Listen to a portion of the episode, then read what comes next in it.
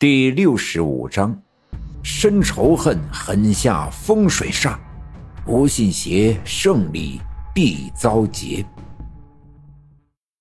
刘老七掉下去的时候，被我爷爷拉了一把，身体向下垂，身高加上胳膊，没有两米，也有一米八九，房梁也就三米多，所以跌落下去的时候，只是摔了个屁股墩儿。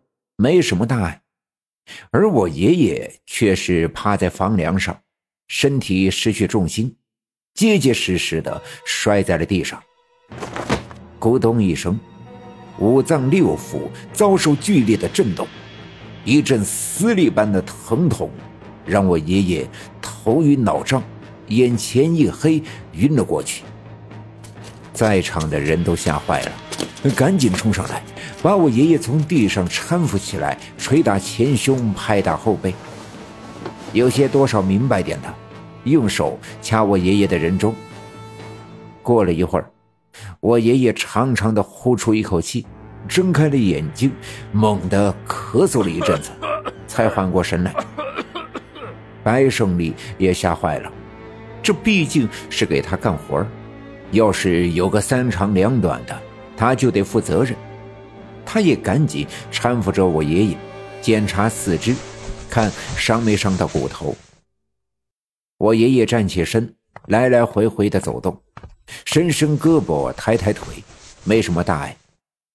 人们唏嘘不已，从那么高的房梁直挺挺的摔下来，竟然没伤到骨头，这也是万幸。不过摔了这一下。胸口震得一阵阵的憋闷，嗓子眼里好似有一团火团一般的滚烫。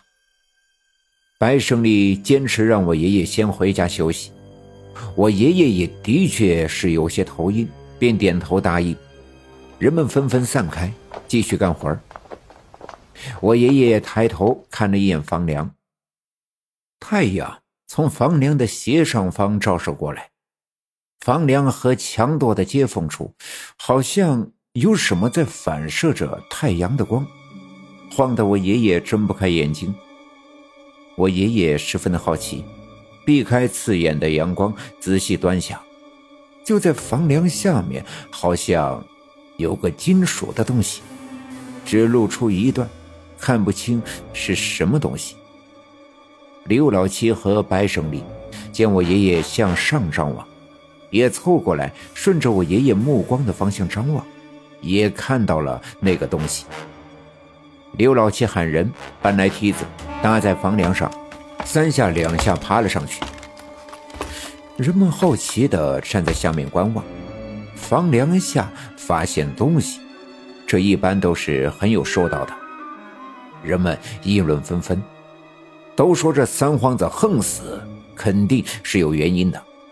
没想到，在三皇子的房梁下面发现了东西，想必是当年盖房子的时候有谁跟他有冤仇，所以趁人不备放进去的。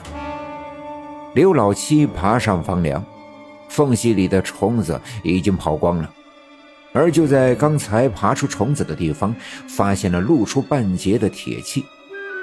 刘老七用力的抓住，使劲一拽。一下子便拽了出来，墙垛上掉下一阵尘土，在下面观望的人们赶紧躲开。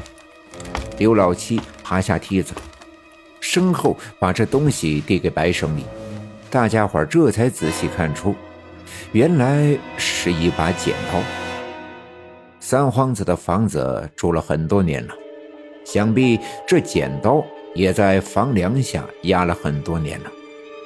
但刀刃却一点锈迹没有，锃亮的反射着太阳的光。剪刀的柄上缠着红色的布条，布条已经发霉，轻轻一拉便会被扯断。人们再次议论纷纷。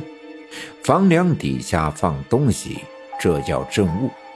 正物一般分为三种，一种是祈求家宅兴旺的。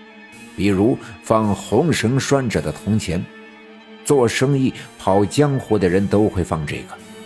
再有一种是为了镇邻居的，比如放铜镜子。一些与邻居有仇、心眼又小的人会这么做。再有的，就是别人趁其不备放的刀子、钉子、剪子之类的，这便是与房子的主人有深仇大恨的才会下此毒手。刀子寓意断子绝孙，钉子会让主人身染重病，而剪刀才是最狠毒的。是希望主人不得好死的意思，而三皇子的房子所放的这把剪刀是最毒辣的，它是用红布条缠住剪刀柄，会聚集邪气，诅咒变本加厉。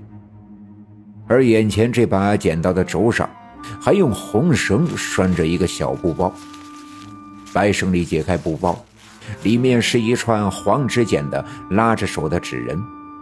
展开一看，有四个。年轻一点的只知道这证物有说道，却不知道这到底是什么意思。刘老七把剪刀拿在手里，翻来覆去的端详，人们便看着刘老七紧皱着眉头，面色凝重，期待着刘老七能说说这东西到底有多厉害。刘老七摇了摇头说。哎呦，这三皇子到底是得罪谁了呀？下了这么狠毒的政务。